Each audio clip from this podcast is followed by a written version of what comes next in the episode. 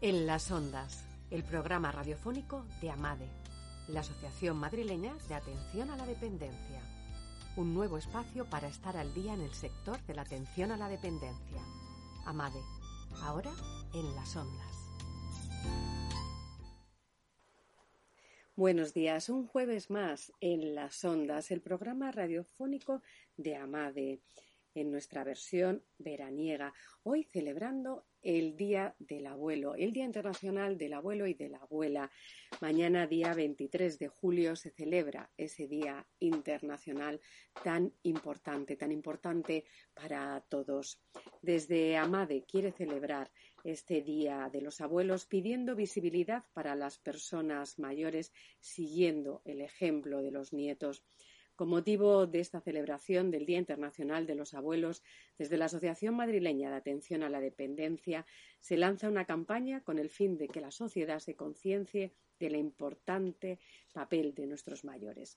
AMADE reclama unos servicios de atención reales e integrales, con servicio de máxima calidad y profesionales.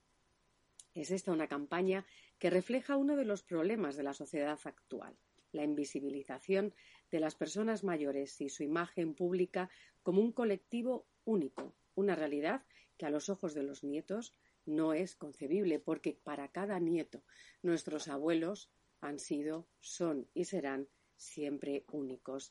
Y como decimos en la campaña, en el vídeo que hemos lanzado en redes desde Amade, si ellos nos dieron todo lo mejor, se merecen lo mejor ahora.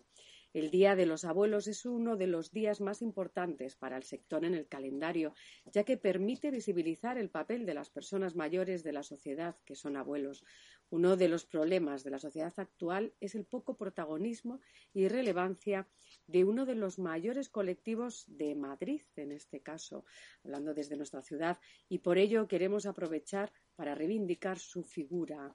Estas son palabras que explicaba la presidenta de AMADE, Pilar Ramos. De este modo, la organización patronal mayoritaria de Madrid pone el acento en aquellos que reciben cuidados profesionales, ya que para aquellos que acuden a un centro de día, viven en una residencia o reciben cuidados en su domicilio, su vinculación con la familia y con amigos es fundamental y reivindican su protagonismo y relevancia social, como bien explicaba Pilar Ramos. Además, Pilar Ramos destaca que durante la pandemia los niños y mayores han sido los dos colectivos que mejor han asumido y comprendido la importancia de la protección y han padecido de forma más acuciante las consecuencias psicosociales. Por ello, cuando la vuelta a la normalidad es cada vez más palpable, se pide que no se escatimen recursos ni atención en ellos el Día Internacional de los Abuelos se celebra cada año en todo el mundo y con ello se quiere reivindicar el papel de las personas mayores en la sociedad y agradecer el trabajo que han hecho dedicando parte de su vida al cuidado de sus nietos y familiares. Por eso, desde Amade, en las próximas semanas vamos a rendir un homenaje a todos estos abuelos, esas personas, esas piezas fundamentales en nuestra educación, esa pieza fundamental en el desarrollo de un niño como es el hecho de un abuelo. Comenzamos en las ondas. En las ondas, el programa radiofónico de AMADE, la Asociación Madrileña de Atención a la Dependencia un nuevo espacio para estar al día en el sector de la atención a la dependencia. Amade, ahora en las ondas. Y seguimos en las ondas. Y ya se lo hemos dicho, vamos a tener un programa muy especial con abuelos únicos. Al otro lado del teléfono tenemos a uno de esos abuelos únicos que además para nosotros es más único todavía, si se puede decir, nuestro compañero Ricardo Rodríguez López, que ustedes les, le escuchan todas las semanas con su maravillosa sección musical, que es el broche de oro con el que cerramos este programa de Amade. Buenos días, Ricardo.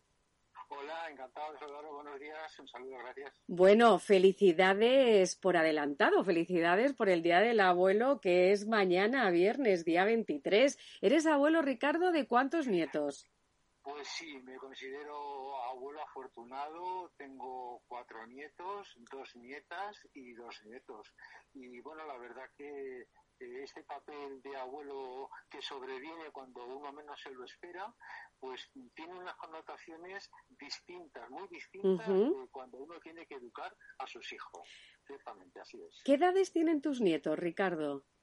Pues mira, empezamos de mayor a menor. La primera, Lucía, que tiene 11 años, después está Paula, que tiene 8, a continuación, estos nombres los voy a decir despacio, porque son Neyenko, ah. y que tiene 6 años, y Aukim Yené, que tiene 4. Entonces os explico porque eh, Lucía su preferencia es española, como podéis comprender, también eh, Paula exactamente igual, pero Neyen y Aukin Yene son dos nombres de mis nietos originarios de Argentina. ¿Ah? Son eh, mi hijo, eh, tengo dos hijos, mi hija es la mamá de Lucía y de Paula, y mi hijo, que se llama Ricardo, es el papá de Neyenko y Aukin Yene. Entonces, estos dos, por aclarar un poquito sí, sí, sí. pues Neyenko eh, tiene un origen en el nombre de, Patagonia Argentina, de una etnia llamada mapuche. Vaya. Y eh, en, aquel eh, país, en aquel territorio mapuche de la Patagonia Argentina, Ricardo conoció a Mariela, la mamá, y entonces eh, es la mamá la que pone el nombre a los hijos cuando les ven nacer. Bien, ah. pues Mariela determinó que cuando vio a su bebé le iba a poner Neyenko, que significa la energía del agua. Ah, qué bonito. Sí, sí, la energía transformadora del agua. Qué bonito. Eso significa Neyenko en la lengua mapuche, que es una lengua muy poco conocida, pero que se conserva. ¿eh? Y cuando nació el segundo chico, pues la mamá determinó que el nombre eh, que le correspondería sería Aukin Yené, que significa el eco de la ballena. Bueno, pero son preciosos los nombres de, tus nietos con una historia además preciosa. Sí, una historia preciosa, ¿eh? Sí. Historia de, Lucía y de Paula eh, es diferente porque son españolas, sí. pero bueno, Lucía es una gimnasta eh, que hace gimnasia acrobática y que ahora puedo orgullosamente y con humildad decir que es campeona de España de gimnasia acrobática con 11 años. Yo bueno. que los chicos y las chicas practiquen esas especialidades. Pero felicidades por todos los lados, Ricardo. Sí, ciertamente, ciertamente. Por eso decía que soy un, abuelo. Sí, sí, sí. Y con Paula, que es la nena que me queda, que tiene seis, pues tiene unas auténticas notazas. Es bueno. una chica, sí, sí, además es muy artista, eh, sabe muchísima poesía, muchísima canción, compone a su edad, compone canciones y con, éxito, porque luego las coreamos en casa. Bueno, pero qué artistas, qué, qué fantástico. Sí, francamente sí, sí, la verdad que muy contento. Ricardo, has apuntado tú antes la diferencia que hay entre cuando llegan los nietos, ¿no? Entre los hijos y los nietos. Porque eh, yo mi abuela siempre decía que los hijos son únicos, pero los nietos es un amor muchas veces más allá que el de los hijos, con además la bueno, la licencia en que te despreocupas ya un poquito, ¿no? De la educación eh, de los hijos, ¿no? Siempre se decía lo de los abuelos consienten más. Sí, efectivamente. Yo, eh, con estar completamente de acuerdo con todo lo que has señalado, me permitiría únicamente añadir que en este entorno tan cambiante en el que nos encontramos actualmente, por eh, los cambios tecnológicos, porque los medios de comunicación, las tecnologías, los medios, en fin, todo esto tan cambiante, nos sitúa en un, en un panorama diferente del que han podido vivir efectivamente las generaciones anteriores a nosotros. Es en este contexto en el que los abuelos tenemos que sortear muchas veces la falta de comunicación con la que nos encontramos por la cantidad de elementos que perturban un poco el tú a tú, esa conversación, por, eh, me refiero a las tablets, los ordenadores, los smartphones, estas generaciones a las que los abuelos ahora tenemos, digamos, por debajo de nosotros, pues se encuentran con una cantidad de herramientas a su disponibilidad, un mundo tan abierto, tan a su alcance, que ahí deberíamos de ver un poco los abuelos cómo jugar el papel de hacernos escuchar cuando somos los, los cascarrabias un poco. es que este abuelo dice unas cosas, al abuelo, que voy a poner el tiempo y voy a ver estas cosas y dicen, caramba, pues es que hay que hacerse también ahí, ¿no? Claro. Un poquito a tu pregunta. Es que cambian mucho los tiempos, Ricardo. Entonces, si uno, eh, ¿tú alguna vez has pensado cómo era tu la relación que tú tenías con tu abuelo y ahora que tú eres abuelo, ¿Cómo es esa relación tuya con tus nietos? ¿Ves mucha diferencia? Sí, muchísima. Me voy a permitir una licencia. Eh, voy a pedir perdón a la audiencia por lo que voy a decir, pero como se trata de una experiencia personal o una opinión personal, la voy a dar. Dila, dila. Entonces, hoy, hoy es impensable que en una relación como yo la tuve con mis abuelos, eh, nadie se preocupe, como me pasó a mí, por amortajar a alguien que fallece en una casa. Efectivamente. Algo que para mí fue algo natural, vivido con normalidad un fallecimiento en un domicilio y tener que proceder a bueno a lo que corresponde. Claro, esto ahora mismo es impensable. Simplemente es, un apunte, ¿eh? podría haber muchísimos más, pero eh, llevado a lo personal, eh, yo esto lo recuerdo y lo recuerdo bien, es decir, recuerdo la vida con cuando, cuando la vida acaba, es decir, no tengo un mal recuerdo y sin embargo ahora mismo sería impensable. Y como, como este ejemplo que yo acabo de poner, muy particular, ciertamente, pues también hay muchísimos otros en los que podríamos empezar a contemplar. Sí, porque yo, yo una de las cosas que, que, mayor, por ejemplo, a mi madre le llamaba mucho la atención, eh, que ella siempre a sus abuelos les había llamado de usted y a sus padres se dirigía a ellos de usted y los nietos llegamos y ya no les llamábamos usted, o sea, le llamábamos abuela y, y, ya desde, eh, bueno, pues igual, ¿no? Con ese respeto, pero con un cariño y una familiaridad que no era con la que se trataba antiguamente. Claro, efectivamente. Ahí yo veo como positivo que ahora es eh, posible el diálogo, el planteamiento de puntos de vista diferentes. No es la palabra del mayor la que sienta cátedra y es indiscutible, sino que se puede llevar a un terreno de diálogo y decir, bueno, es que el abuelo piensa esto, pero ahora ya las cosas pueden ser de otra manera. Esa uh de diálogo que también conocí, con el usted muchas veces llegaba el, bueno, y aquí se acaba todo, ya no se puede hablar de este tema. ¿Eh? Efectivamente. con, los nietos y con los hijos ya negocias. Bueno, tú dime cuándo vas a venir eh, esta noche, a mí me da igual, pero si me dices, por ejemplo, que sale a las 2 de la mañana, pues son las 2 de la mañana. Claro. No son las 3, pero cuando no es eh, una exigencia. Sí. Ha cambiado mucho, la verdad. Hablábamos de, de, de, esa palabra cambio, es inevitable pensar en cómo nos ha cambiado la vida de un año para acá, cómo nos cambió la vida. Eh, ya estamos volviendo, ¿no? Intentando recuperarla, cómo nos cambió la vida el año pasado, en marzo.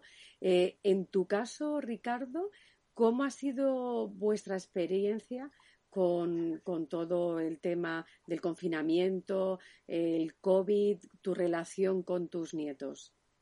Sí, he situado ya un poco la relación de dos hijos, con yerno y con nuera y cuatro nietos y con mi mujer.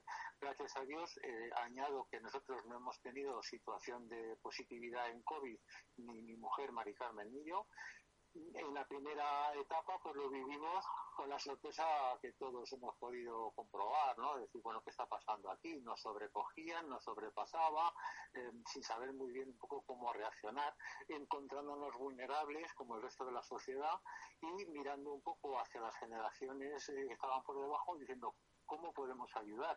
qué va a pasar aquí, qué podemos hacer.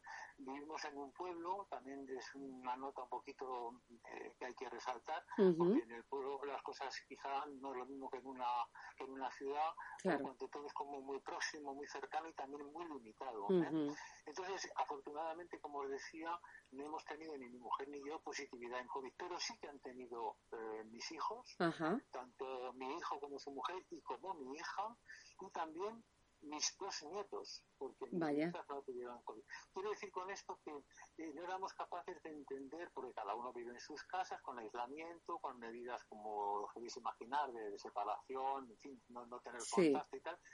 Entonces, bueno, ¿qué hemos hecho durante la etapa en que hemos tenido el COVID de manera quizá más aguda, la fase más aguda?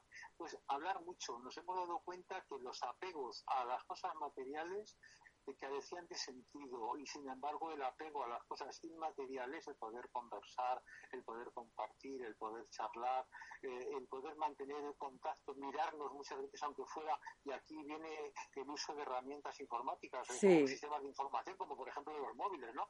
Hay una suerte tenerlo para podernos ver por vía WhatsApp o por cualquier otra aplicación, todo lo que ofrecían las redes sociales también eh, fundamental. Y bueno, lo hemos pasado de esa manera, digamos que bien, pero también nos hemos dado cuenta que alrededor nuestro eh, ha habido muchas familias que no lo han pasado igual y nos hemos sentido también muy solidarios con ellos intentando ayudar como buenamente hemos podido y en casos verdaderamente muy lamentables. Sí, eso es verdad. Eh, Ricardo, ¿cómo ha sido ese momento cuando os habéis podido encontrar, cuando, cuando has podido volver a ver a tus nietos? Pues mira, ha sido un momento mm, difícilmente descriptible porque hemos seguido manteniendo la distancia. Entonces, claro, cuando hemos podido físicamente reunirnos, nos hemos tocado el codo. Claro. Nos hemos mirado y diciendo, a ver, quítate la mascarilla porque parece que se te ha caído algún diente. Ah, pues efectivamente, ¿no? O, te ha crecido aquel que, que, no te vi porque se te haya caído ya. Es decir, ha sido un encuentro también en la distancia, en la prudencia, eh, con un cierto mm, eh, echar a correr el uno al otro para abrazarnos y a mitad del camino para decir, espérate, espérate no, me abraces, no te abrazo, no me beses, no te beso. Y eso, eso también, eh, yo lo que ha generado para la historia de la familia instantáneas que en algún momento lo recordaremos y diremos, caray, yo me acuerdo en aquel año, que ya no sé ni cuál fue, que fui a dar un beso a mi abuelo, mi abuelo me iba a dar un abrazo a mí y nos quedamos los dos separados. Efectivamente, efectivamente. hemos escrito una imagen para la historia familiar y personal es muy importante. es cierto, es cierto, ¿eh? Es, Ricardo, eso que se decía de, una imagen vale más que mil palabras y en este caso esta imagen que tú nos has descrito también con palabras, eh, yo creo que ahora mismo nuestros oyentes todos han imaginado ese momento y es verdad que es de los que años después se sigue recordando. Y dices, es que esa imagen define, ¿no? Define ese momento que vivimos. Sí, y añado, añado otro concepto que es eh, la última vez. Eh, con motivo de la pandemia, yo eh, pensé, os animo a que penséis, la última vez de muchas cosas que sucedieron sin pensar que fueran la última Que iba a ser la última vez, y luego, sí. luego te das cuenta que lo fueron. es verdad, es verdad, es cierto. Eh, mira, hablabas ese momento, ¿no? El reencuentro cuando uno dice, tengo tantas ganas de abrazarte, eh, de darte un beso, de achuchar a los nietos, pero, dice, pero para, para, que, que esto no ha acabado, ¿no? Eh, en Amad, en la, en la campaña eh, que hemos hecho por día por el Día del Abuelo, tú lo sabes que se está haciendo, uno de los puntos sobre los que se incide es ese comportamiento ejemplar que han tenido tanto las personas mayores como los niños. Se tenía mucho miedo al comportamiento de los niños y al final los niños nos han dado muchas lecciones de cómo se comportan, de cómo han seguido con sus mascarillas, de cómo han llevado los protocolos y ya la gente mayor no vamos a hablar, porque a día de hoy las mascarillas que se siguen viendo en la calle son de niños y de gente mayor. Sí, sí, yo aporto también la observación en los colegios, en las aulas. Cuando hemos sido niños, hemos ido al colegio a estudiar, en fin, en diferentes etapas, hemos vivido esa etapa como la hemos vivido y la podemos recordar.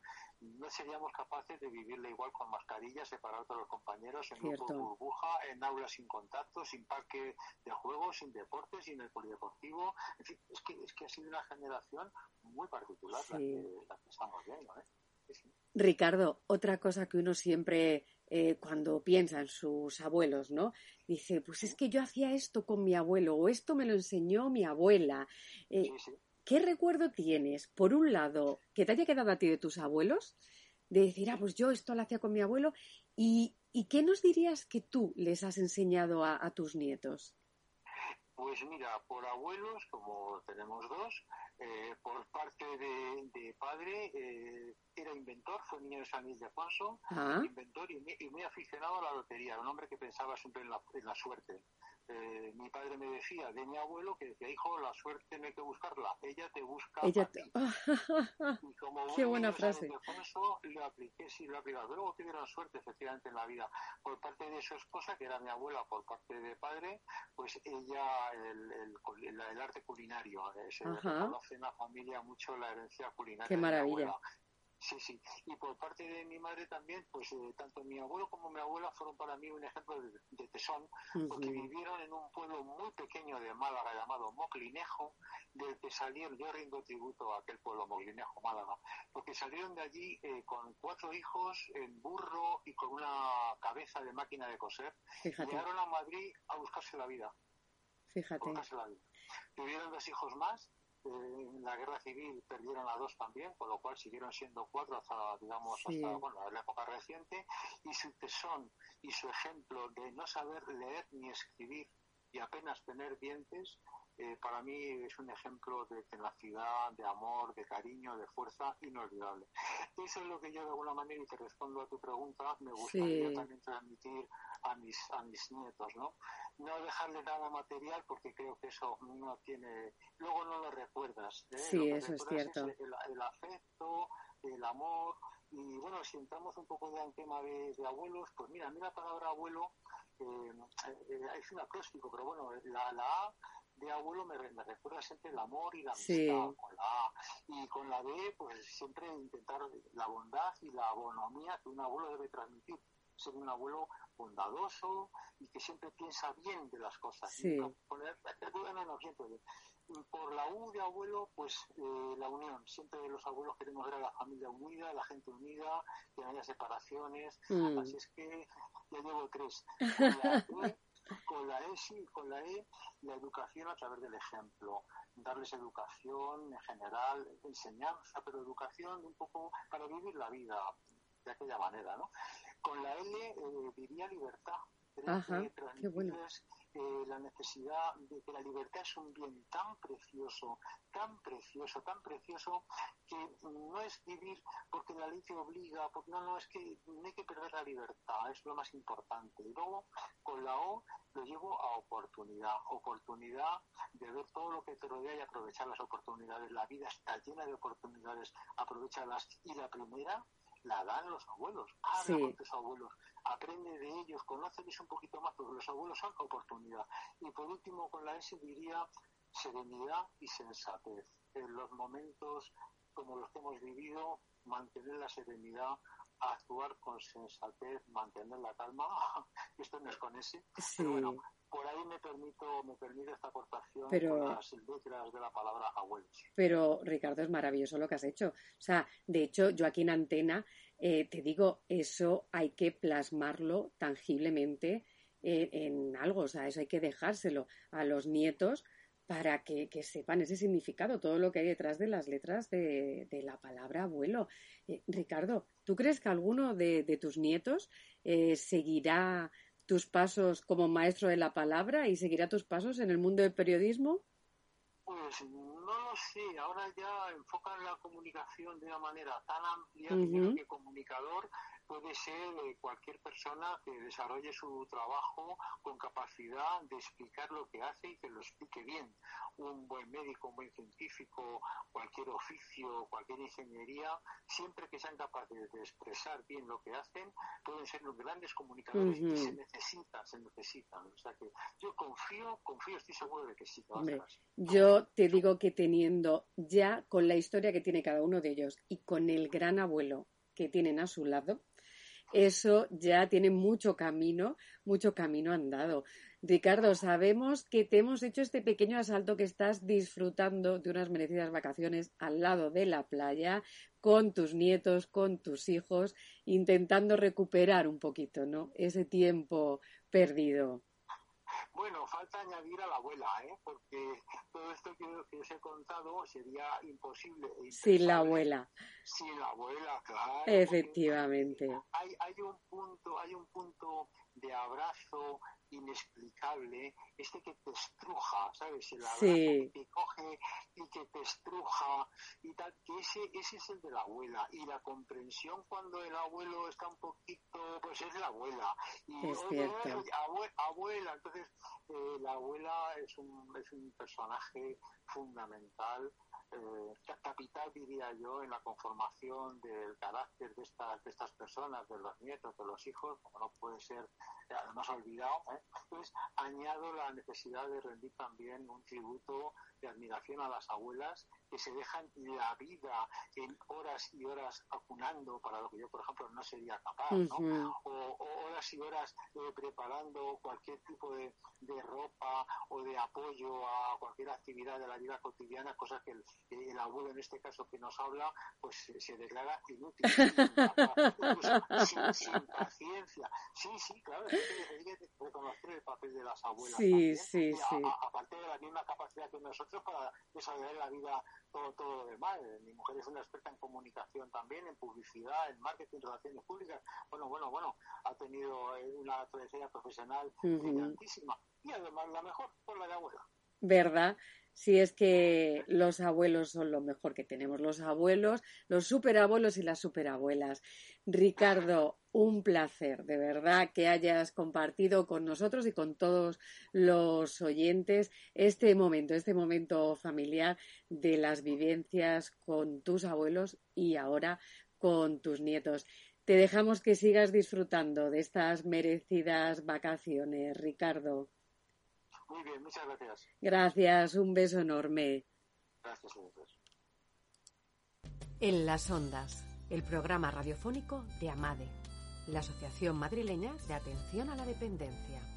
Un nuevo espacio para estar al día en el sector de la atención a la dependencia. AMADE, ahora en las ondas. Y seguimos hablando con abuelos únicos, personas únicas. Tenemos al otro lado del teléfono a un gran abuelo, una gran persona y un gran artista, poeta, escritor, productor, videoartista, celebrador de rituales, em, compañero nuestro en la radio, en LGN Radio. Antonino, ¿qué no has sido? Sí, Muchas cosas, muchas cosas, Antonino. Has sido, has sido como lo se dice ahora, ¿no? Artista multidisciplinar. No ha habido disciplina que se te haya resistido. Sí, eso, eso dicen ahora. Artista multidisciplinar. Sí, bueno, ayer eh, me contaron antes de ayer, por ejemplo, que el, el Reina Sofía, pues el día del orgullo gay, pues había elevado bueno, había puesto en las redes y todas las cosas uno de mis videoartes eh, ah. que hace años y que tienen ellos y que está allí en el, en el Reina Sofía, que hay varias obras mías allí y esto me lo dijeron antes de ayer, yo no, no lo sabía porque no sigo muchas muchas cosas y me van llegando y nada, encantadísimo. Sí, Encantadísimo. Bueno, tengo algunas particularidades. Ya sabes que yo no he nacido. Y, eh. que, mis nietos, son mayores que yo. Claro, esto, ahora, ahora entramos en faena en el tema de los nietos. Felicidades eh, eh, por anticipado, con 24 horas de, de, adelanto por ese día mañana del Día Internacional del Abuelo, que en realidad el Día del Abuelo debería ser siempre, porque habría que celebrarlo siempre. Hay que hacer un apunte en este punto, Antonino, que yo sé que tú te gusta decir lo que es Antonino Nieto Rodríguez, porque a las madres hay que nombrarlas y hay que honrarlas. Hombre, claro, eso siempre, eso siempre. Así que yo siempre digo Nieto Rodríguez, Antonino, porque es que es así, es que si no, no, sería, no sería yo. Efectivamente. Antonino, ¿cuántos nietos tienes? Pues tengo dos, ella y él. ¿Ya mayores? Bueno, son mayores que yo, sí, sí. Bueno, es verdad. Yo siempre que los presento, eh, siempre los presento y digo, bueno, yo eh, desciendo de ellos. Y entonces alguna gente me dice, pero ¿cómo que desciendes de ellos? Y dije, es que lo dudas, me pongo a su lado y está clarísimo. y eso, eh, la gente, yo supongo que te mirará ojiplática diciendo, pero ¿y tus nietos? ¿Tus nietos qué te dicen, Antonino, cuando tú les dices eso? Bueno, ellos ya, lo saben. Ya conocen al abuelo, ¿no? es una verdad eh, que no tiene duda ninguna y que, y que es así, entonces ya, ya lo toman pues, pues como, como es. Yo recuerdo pues el año pasado eh, presentando un libro en el que los incluía a ellos, a mi nieta Carlota con, eh, con una ilustración porque pinta, vamos, es una grandísima artista, eh, con una ilustración y a él con un texto también magnífico y, eh, y él me estaba presentando a una amiga suya y entonces yo le, pues le dije la verdad, oye, mira, voy a ponerte antecedentes de esta familia, ya que nos está presentando mi nieto, y dice, bueno, tres cosas. Uno, eh, que él es muy guapo, pero yo mm. más. Dos, yo desciendo de, desciendo de él, él es mi antecedente. Y mm. tres, los emperadores romanos, los antoninos, son descendientes míos, a diferencia de mis nietos. Bueno, y ahí ya dijo, la chica dijo, bueno, ya, me toque quedar con el nieto, vamos. Una cosa única. claro, Y, además yo tengo un, libro que va a salir en la colección que dirige Ukalele. Ajá. El libro se llama El manto del héroe y es un libro de poemas que está dedicado a ellos y que estuve escribiendo pues alrededor de 12 años. 12 años. sí, desde que nació Nico hasta que cumplió 10 años Nico y después Carlota hasta que cumplió 10 años, con lo cual eran ya algo más de 11 años y seguí un poco más, alrededor de 12 años estuve, estuve escribiendo el, el libro este, que ya digo, está en la colección que, que dirige Ukalele y que saldrá en cualquier momento porque ya está todo preparado, incluidas las fotos que me hizo Bárbara y todo. ¿no? Antonino, tú sabes que, que nosotros, es decir, tenemos poca vergüenza, ninguna. Sería mucho pedir si nos recitaras uno de esos poemas ahora. Sí, sí, sí, ¿no? yo encantadísimo. Bueno, en el frontispicio del libro, ya os acabo de decir el título, el héroe, en el frontispicio dice no son héroes, son los nacidos, son el manto que arropa la nada. Y entonces os puedo leer un, poema, el primer poema del libro. Sí, por favor. Que, dice, uno nace mayor, lo recoge el viento, el sinfín de párpados que al corazón acunan. Uno nace mayor y son los elementos, el contar del hambre, por ejemplo, el calor de brazos y el velar del agua, si de tiempos hablamos, si de huecos y memorias que justician pertenencias, quienes arropan el collar de risas y alientos, de escritura al margen, quienes afrontan lo que de sofoco tienen los besos. Uno nace con la voz dormida, por los suelos del aire el cuenco de los pasos no dados. A cada quien lo suyo, reza el rumor de bocas y adentros. Nicolás Guillermo Sánchez Nieto, nadie regala nombres, escoge el verbo, apuntalan la rosa y el cincel. Uno nace sin razón, plena de palabras la espalda, reclutando aromas, nace de la tierra, del manto de héroes hilados que pueblan la esfera. Uno nace mayor, desnuda mar y estrellas, pinge, conmuta la nada en cuerpos, vacía el rastro que no escala, por no morir, porque impenetrable describe la palabra la profundidad del desconocido, desnace, pues no nace el nacido, viene, regresa, se dirige a. Bueno, Antonino, si lo decimos, lo hablábamos antes con, con nuestro entrevistado, con Ricardo, si los abuelos marcan, si tú tienes un abuelo además que te escribe un poema así, eso tiene, tiene que marcar, tiene que forjar un carácter, tiene que crear y mover muchas cosas. Cuando tu nieto pasen los años y lea esta maravilla de poema que tú le escribiste. Sí, ese es uno, bueno, el libro se inicia con este poema y después hay muchos más. Yo creo que el libro, no recuerdo ahora las páginas que tiene, pero alrededor de, no sé, 180, 200 o algo, algo así. Pues claro, todos son poemas dedicados a ellos. Está el poema que, que le escribí a mi nieta cuando llegó también a este lugar en el que estamos todos nosotros, que nos hicimos visibles, que lo puedo leer también. Sí, sí, sí, léenoslo, sí, sí. Sí, dice, el silencio construye el arca que transporta a Carlota, tránsito del púlpito a la rosa. Llegó con la funda puesta y en el gatillo la sed. venía del coral de la alegría.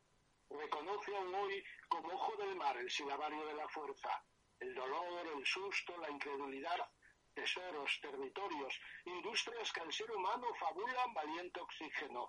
Es Carlota, soledad del diente, del crudo armisticio que permite a la muerte robar del mar, vientre, corazón, exacta constelación de fosas y arados.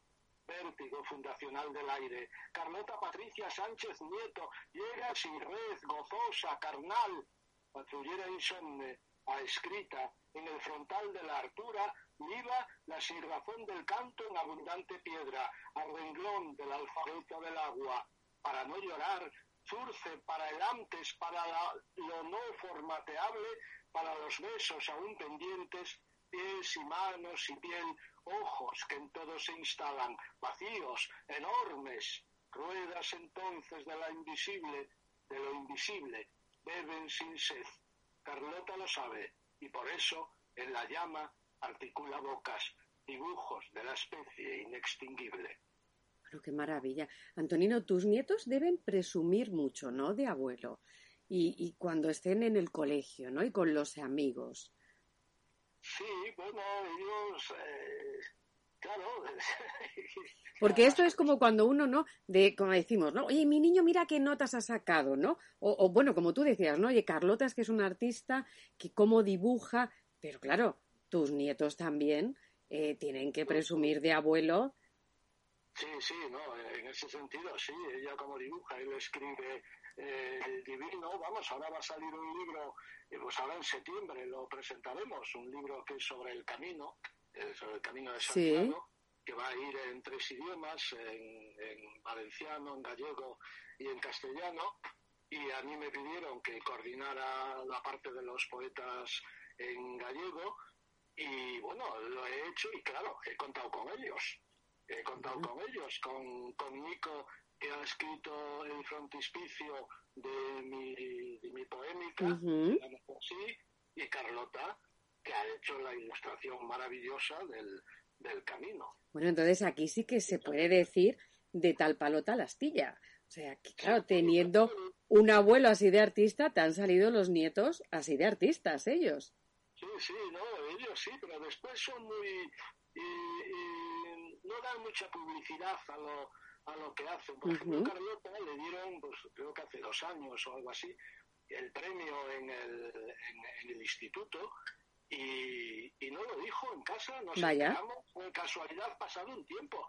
Y decimos, oye, pero se te han dado el premio, ¿cómo no, no nos lo has contado? Claro. Y cogió de hombros y dijo, bueno, eh, ¿qué queréis? ¿Qué, bueno, son, son artistas modestos y humildes. sí, sí, Así, bueno, está bien. con, ellos, muy bien, porque, bueno, en los libros del amor, en los libros del amor, que, que llevo ya nueve años haciéndolos, empezaremos dentro de poco a preparar el décimo, pues en, en la urna que yo ponía en el corte inglés para que todos los presentes, según entraban en la sala, fuesen dejando el nombre de sus amores, sí. pues al terminar el acto, al final, casi al final del acto, como, como, como el broche de oro al acto, yo los sacaba a ellos para que fuesen leyendo los nombres de todos los amores. Ah, qué bueno allí, allí presentes. O sea, tú siempre les has hecho partícipes, Antonino, de, de, tu vida y de tu creación, porque al final yo siempre digo que tu vida es una creación constante. Sí, sí, sí es, que, no sé hacer otra cosa. yo tengo, tengo mis manías. Cuando voy a, lo, a cualquier lugar, siempre se me ocurre, mira qué cosa tan extraña, pero se me ocurre llevarme a mí mismo siempre. y digo, bueno, aquí estoy conmigo.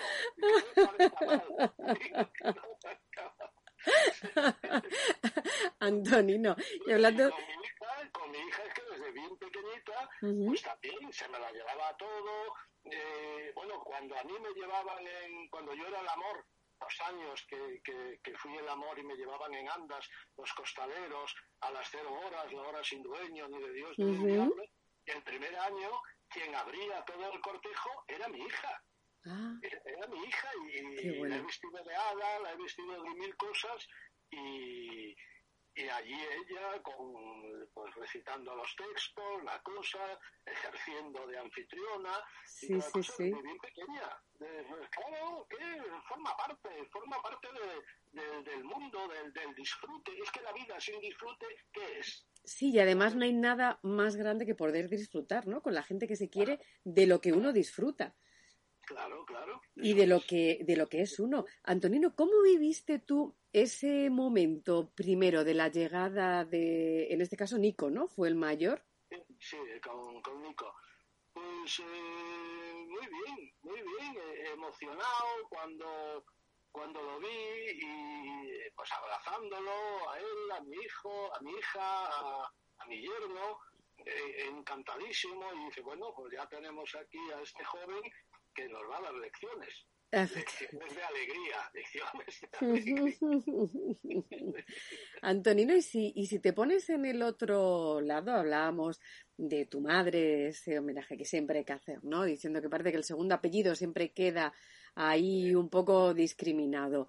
Si tú recuerdas de tus abuelos, ¿qué, qué recuerdo te queda de tus abuelos o qué enseñanza eh, tomaste de tus abuelos? De, mis abuelos, poco. Eh, por, parte de mi madre, eh, a mi abuelo materno no le recuerdo de oídas lo que me tienen alguna cosa que me han contado. De mi abuela materna era ya muy mayor y tengo así, pues en, la casa, y en la frontera, porque era la frontera con, con Portugal, eh, de verla allí en la frontera, pero yo era muy mayor, muy mayor de aquellas y, sin haber nacido, ¿no? Exacto. y, bueno, pues tengo así, tengo una imagen de cariño, pero lejana, ¿no? lejana, aunque muy presente en, ocasiones. Cuando tomo café me acuerdo siempre de ella, porque me contaban de que ella tomaba mucho, mucho café. Y porque ella vivió también un tiempo en Brasil y, esas cosas. A mi madre, según me contaron, la nacieron en Brasil y a los pocos meses ya, ya la trajeron para España. Pero bueno, la, la nacieron allí. Ella siempre, siempre lo decía. de, los, de los abuelos, por parte de mi padre, pues eh, yo recuerdo pues eh, las fiestas, la fiesta de Santiago, que es el próximo domingo, la fiesta de Santiago porque era un pueblo allí, a, Alvarellos de Monterrey, y allí siempre se celebraba mucho la fiesta de Santiago, la fiesta patronal. De allí, entonces pues bueno, nos reuníamos en la casa de los abuelos a celebrar a celebrar la fiesta. Y después tenían, tenían muchas viñas y entonces sí recuerdo cuando eran las vendimias que venía la gente de la, de la montaña a hacer la vendimia y entonces eh, las cenas con la gente que venía de la montaña pues a hacer la, la vendimia, las cenas, las historias que, que, contaban, que se cantaban canciones tradicionales, un poco todo esto. Es que las fiestas aquellas con, que eran las típicas, lo de la vendimia, lo de la matanza, lo de eh, la recogida, por ejemplo, de la patata y todas estas cosas, cosas del campo, ¿no? Pues eh, eran fiestas, eran fiestas. Yo, claro, yo allí prácticamente no estaba, porque yo eh, estaba interno en el colegio y solo venía de vacaciones y estas cosas, pero, pero sí recuerdo aquellas fiestas y y eran, eran una, una alegría todo, era, se reencontraba la gente, la familia, pero no solo la familia, la gente del pueblo. La gente del pueblo, sí. en todo el pueblo, todas estas cosas de las cosechas y, y todo esto, cuando los niños pisábamos las uvas. Sí, yo he pisado, yo he pisado también, yo he ido a vendimiar con mi abuelo, sí. Claro, claro, claro. Sí, sí, sí. Sí, yo siempre recuerdo lo que hablas, ¿no? Las enseñanzas del campo que mi abuelo siempre decía. Decía, yo no tengo tiempo para depresiones porque me paso la vida mirando para, con la cabeza para abajo, con los ojos puestos en el cielo. Y decías, claro, eh, el pobre siempre estaba mirando a ver qué tiempo iba a hacer, si iba a granizar, si no, y mirando la tierra, si crecía, si no. Y decía, con esto bastante preocupación tengo ya. Y hablabas de la música, la música tradicional, eh, yo en el caso de mis abuelos también, mi abuelo ya por parte de padre, en Madrid era un melómano eh, impresionante. Y entonces tú ya entrabas en el portal, vivía en la latina, y sabías que el abuelo estaba porque la zarzuela se escuchaba en todo el edificio. Ah, qué maravilla. Y entonces estaba siempre, se había comprado un equipo que había estado ahorrando mes tras mes para comprarse el mejor equipo de la calle Barquillo para escuchar su zarzuela. Y, y, claro, yo me sé todas las zarzuelas por mi abuelo. Entonces, al final, esa tradición, ¿no? Y además, esa, lo que dices, ¿no? Ese, ese saber popular hace que no se pierda, ¿no? Que algo nos quede siempre, por lo menos. Claro, yo siempre hablo de las nuevas tradiciones, que es recoger lo mejor de las tradiciones de siempre y buscar la, la lógica evolución de los tiempos. Pero a partir de esas eh, tradiciones maravillosas y lo mejor, es decir, lo mejor del pasado, con lo mejor del presente para construir el futuro. Efectivamente. Esta es, un poco la historia. Tú me hablabas ahora de la zarzuela, pues me viene a la mente, yo que era miembro del, Club de la Boina, que me hicieron a mí miembro del Club de la Boina, e hicieron a Luis Aguilé y al embajador de Estados Unidos en aquel momento, que era Romero, que era un gran seguidor del Juli, el, el torero, que también era miembro del Club de la Boina. Y hablando de la zarzuela, es que Luis Aguilé nos contó más de una vez en las cenas aquellas que teníamos en el Club de la Boina de una zarzuela que tenía y que sigue aún sin estrenar y yo tengo el contacto con la persona que es la depositaria de esa obra, que la tiene, que es la albacea de, de, esa zarzuela de Luis Aguilé y que tiene un título maravilloso para los tiempos que... ¿Cómo se titula, Antonino? El mundo está prohibido y que todo está prohibido prácticamente. La verbena. La verbena. Bueno. La verbena. Pero Antonino, es que te voy a decir, o sea, aquí hoy estamos diciendo las cosas en antena por nuestro compañero Ricardo. Bueno, nos ha hecho una disección de la palabra abuelo, que hemos dicho esto hay que plasmarlo en algún sitio para los nietos, pero lo que tú nos estás diciendo, desde aquí hacemos un llamamiento ya a vamos a buscar un productor en nuestras vidas, Antonino, esa zarzuela hay que levantarla. Esa, esa, zarzuela es maravillosa, te digo, yo tengo el contacto con la persona que es la albacea de la obra de Luis Aguilé y, la tiene y, vamos, sería una maravilla poder estrenarla porque además es, es extraordinaria, es extraordinaria Esa, esa zarzuela. Eso, ya te digo, Antonino, aquí esto queda en antena y lo ponemos aquí, lo ponemos en las ondas, se queda, este tema se lanza aquí encima de la mesa con los micrófonos de, testigos. Algo habrá que hacer hablando de, de esa pervivencia de las tradiciones y de, de la cultura. Antonino, si tú piensas en algo que dices, me gustaría que a mis nietos le quedara esto mío, ¿qué sería? Ah, no, no, que fueran muy felices y yo siempre con ellos. Pero como no he nacido... Pues no te vas a ir nunca, di que sí. eso de, eso de la eternidad, el tiempo, todas esas cosas, nada, nada, nada pantuflas. ¿Verdad? Y, y... uno no ha nacido, siempre hay. siempre, siempre hay con el disfrute siempre a flor de piel y como cuerpo, como cuerpo inacabable de lo mejor y del presente continuo. Efectivamente, pero qué bonito y qué bien hablas, Antonino, de verdad. Has dicho antes una cosa que has dicho, cuando nació Nico dije, este niño ha venido a darnos muchas lecciones y empezando por lecciones de felicidad. Yo siempre digo que yo soy una persona que quiero decir con talante optimista, que creo que las nuevas generaciones, siempre creo que tendemos a ensalzar mucho las antiguas de nuestras generaciones. Es que nuestra generación, ¿vale? Y, tendemos a una, a una visión un tanto idealizada y no queremos ver que, que las generaciones que vienen han venido para mejorar y para superarnos. Si tú dijeras una cosa que tú has aprendido de tus nietos, ¿qué sería? Mis nietos, eh, por su saber estar, por ejemplo, su saber estar, saben estar muy bien en toda situación y lugar y sobre todo eso, sobre todo eso, su saber estar y, tratando de, disfrutar cada, cada momento. Después ellos son eh, dos personas que se esfuerzan mucho en sus estudios, en todo lo que hacen, pero siempre quieren eh, lo mejor, no es esa cosa de, bueno, voy a hacer esto para sacarme lo de encima y tal, no, no, no, no, siempre lo mejor, ¿no? Y del mejor modo, ¿no? Efectivamente. Antonino, ¿cuándo sale ese libro maravilloso de poemas que nos has pues hablado antes? Pues, pues, vamos a ver, porque iba a salir ya en la Feria del Libro del año pasado, pero como no hubo, aquí en Madrid, pues se quedó la cosa en nada. Vamos a ver si,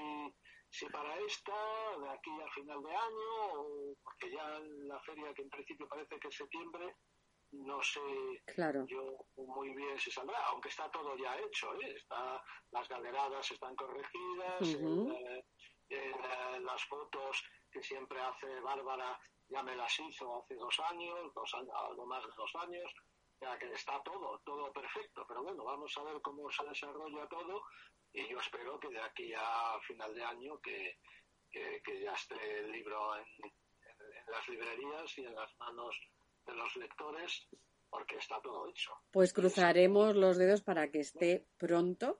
Volveremos a hablar contigo cuando tengamos el libro entre las manos para que además nos recites más poemas, que son maravillosos estos poemas a, a tus nietos, como todos tus poemas, a nuestros oyentes, que vayan a buscar corriendo, tienen un verano por delante, como decía la película Antonino, el largo y cálido verano, para llenarlo de versos, en este caso de Antonino Nieto Rodríguez, que tienen todos los libros de poesía para cada uno de estos días. Antonino, un placer, como siempre, hablar contigo. Igualmente, Sonia. Un abrazo muy grande. Otro grande, otro grande. En las ondas, el programa radiofónico de Amade la Asociación Madrileña de Atención a la Dependencia. Un nuevo espacio para estar al día en el sector de la atención a la dependencia. Amade, ahora en las ondas.